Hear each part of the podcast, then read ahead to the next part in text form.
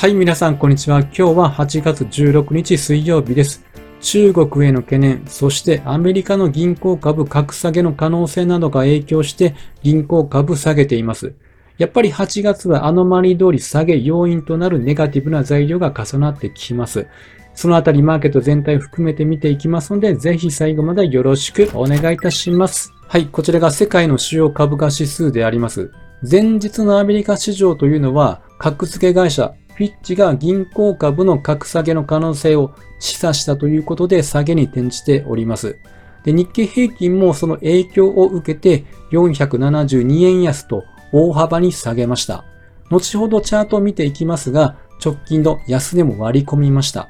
そしてあと懸念されているのが中国であります。昨日は小売売上高などが鈍化していたことや、そして今日は新築住宅価格の下落、あと若者の失業率の公表の一時停止などを受けて難聴な動きとなりました。ではまず、フィッチの銀行株の格下げの件から見ていきます。これはアメリカの大手を含む70校以上を格下げする可能性があるということであります。理由は金利高が長引き、銀行の資金調達コストが上がるということは収益悪化が見込まれるためということであります。ピッチのアナリストは最大手銀行の JP モルガンチェイスも含め格下げを示唆していますし、あとバンクオブアメリカは現時点で AA- としているんですけども、もし格下げとなればシングル A プラスとなる可能性があるということであります。これを受けてこちらニューヨークダウのヒートマップなんですけども、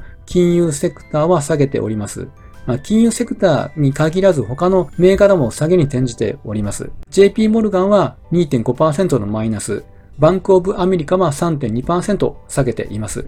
こういったことが今日の日本株の銀行株にも影響をしてきています。そして次に中国の不動産の件であります。最近景気への見通しが不安視されている不動産市場でありますが、新築住宅価格が下落傾向にあります。7月の主要70都市の新築住宅価格動向によると、7割にあたる49都市の価格というのが前月に比べて下落したということなんです。でそういうこともあって、不動産開発投資も減少してきている。あとは、不動産最大手のカントリーガーデンホールディングスなどが社債の利払いや返済の遅れが出ているということなんです。ということもあって、中央銀行にあたる中国人民銀行は15日に6月に続いて政策金利と位置づける中期貸出制度 MLF の1年ものの金利を引き下げてきました。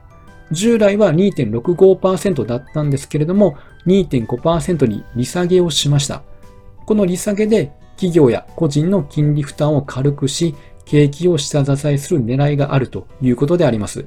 なので、普通利下げといえば、物価が下がってきたものを引き締めから緩めていくので、交換材料に働くんですけども、中国は逆に言うと、利下げをしないといけないくらい懸念があるという状況なわけであります。つまり物価が下落するデフレなどへの警戒からの対応なわけであります。あともう一つ雇用面も懸念が出てきています。これは大卒生の就職難は深刻で、直近6月の16歳から24歳の失業率というのは21.3%ということで、3ヶ月連続で最高を更新しています。で15日に最新の情報が出てくる予定ではありましたけども、発表が取りやめとなりました。まあ、取りやめというのは裏を隠せば失業率が高まっているので、実態を隠すためではないかという指摘も出ています。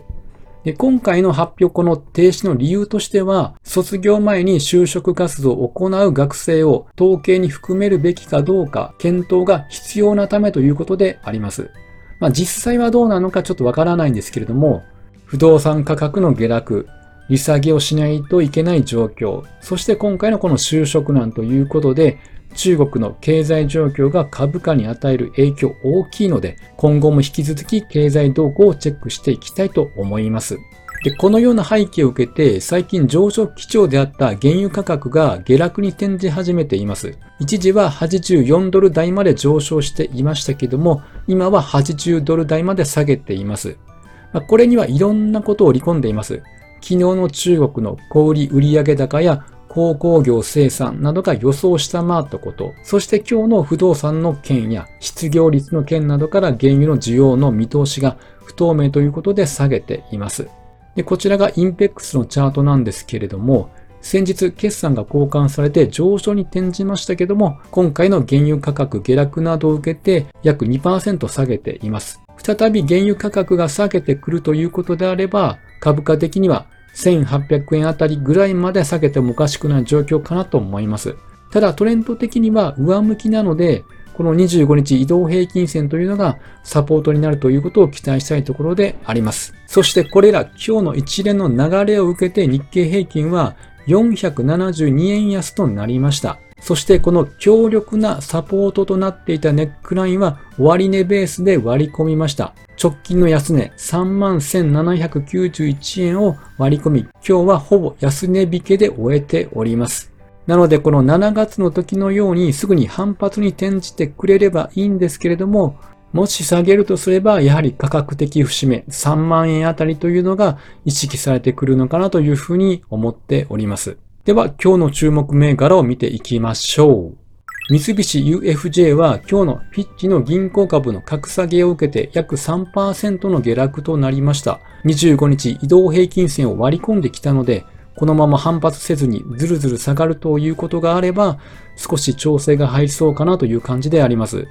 あとは1000円という価格、このあたりになるんですけれども、今回上昇の過程ではあっさりと上抜いてきています。ただ今までというのは1000円超えがなかなかできなかったということがありましたので、もし下げてくるようであれば、この1000円という価格というのがサポートになるということを期待したいところであります。そして今日は下げましたけども、8月14日にレーティング引き上げられていました。1180円から1310円ということで、130円も引き上がっていたわけであります。こちらがレーティングの価格を反映したチャートであります。まだ元々の1180円までの価格まで到達していない中でのレーティングの引き上げとなりました。直近で高かったのが7月31日の1163円であります。で、これはその前の金曜日に日銀のサプライズの YCC 修正があって、これで上昇に転じていました。